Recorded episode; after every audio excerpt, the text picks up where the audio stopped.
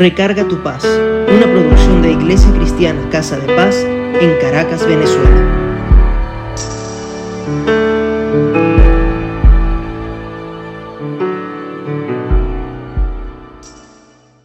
Hay momentos en nuestra vida en que pareciera que se nos pasa una película donde vemos claramente aquello que hacemos con regularidad o no, pero que siempre hay consecuencias en nosotros o a nuestro alrededor y que no queremos que ocurran. Entonces paramos, cambiamos el rumbo, retomamos la conducta correcta y al cabo de algunos días, meses e incluso años, volvemos a caer porque pensamos, no vale, eso era una exageración mía.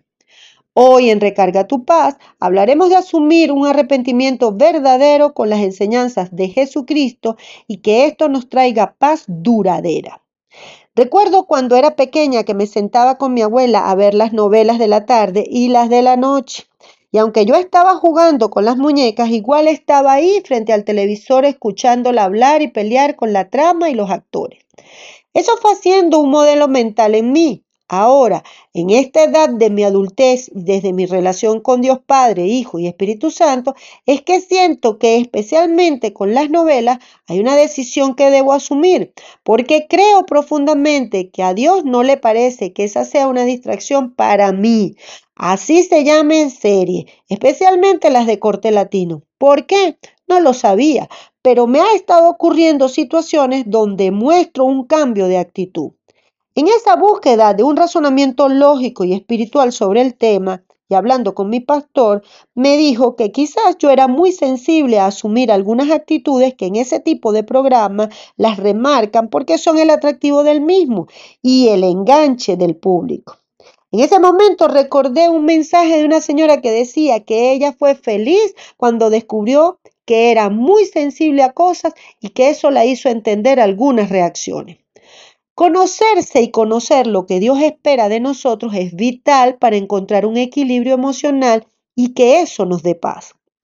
Esto que me pasa con las novelas le puede pasar a otros con el alcohol, la glotonería, las drogas, con la brujería, la lujuria o sexo, con la apariencia, la avaricia, con la soberbia, el temor, la rabia, la inseguridad, el desorden, la desobediencia, la falta de fe, el querer hacer todo y no contar con nadie, los celos, el abuso o maltrato, entre muchos más y que en menor o mayor grado pueden llevarnos a perder muchas cosas y por ende la paz.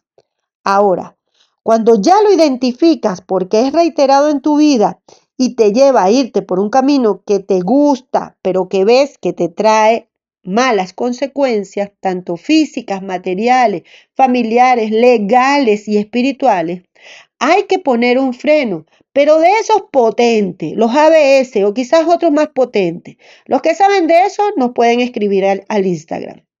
Lo primero es pon un freno y reconoce que tienes un problema con esa actitud o situación.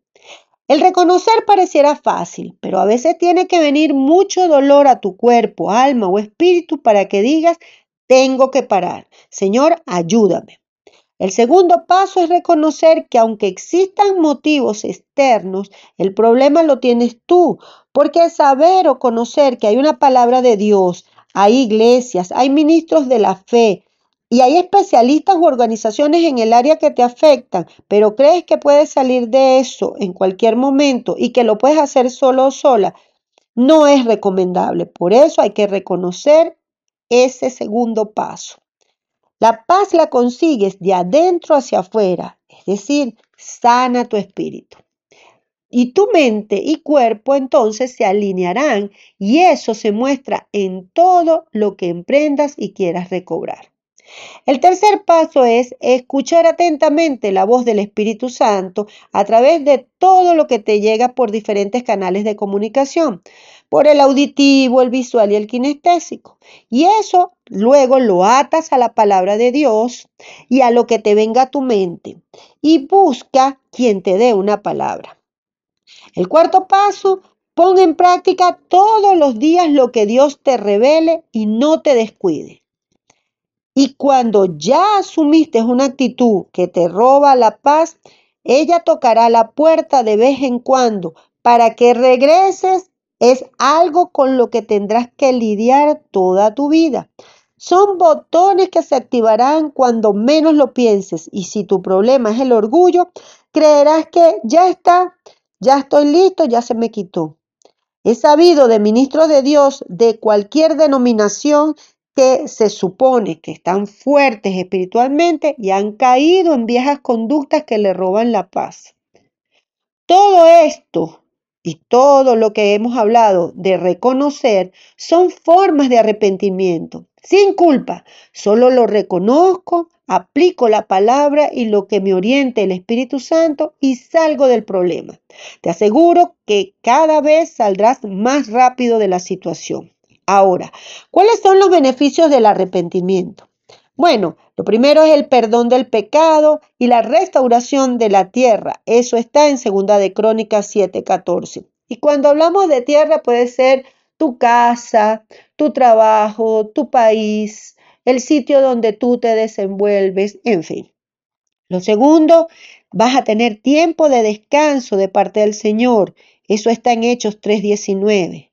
Tercero, toda maldad será limpiada por Dios en nuestras vidas. Eso está en primero de Juan 1.9. Por eso les decía que salíamos rápido cuando inmediatamente reconocemos. Lo cuarto, Dios no nos abandonará jamás. Eso está en segunda de Crónica 39, porque obvio estamos buscándolo, nos estamos arrepintiendo y estamos queriendo estar con Él. Quinto, porque el reino de los cielos se acercará a nuestras vidas. Eso está en Mateo 4:17, así como la, bondad y la compasión de mi Señor. Eso está en Joel 2:13. Para finalizar, les comento que en mi caso, cada día reviso aquello que me aleja de cualquier bendición. Asumo mi responsabilidad en eso, que aunque venga de afuera, yo le estoy dando cabida en mi mente y que está afectando mi cuerpo y espíritu.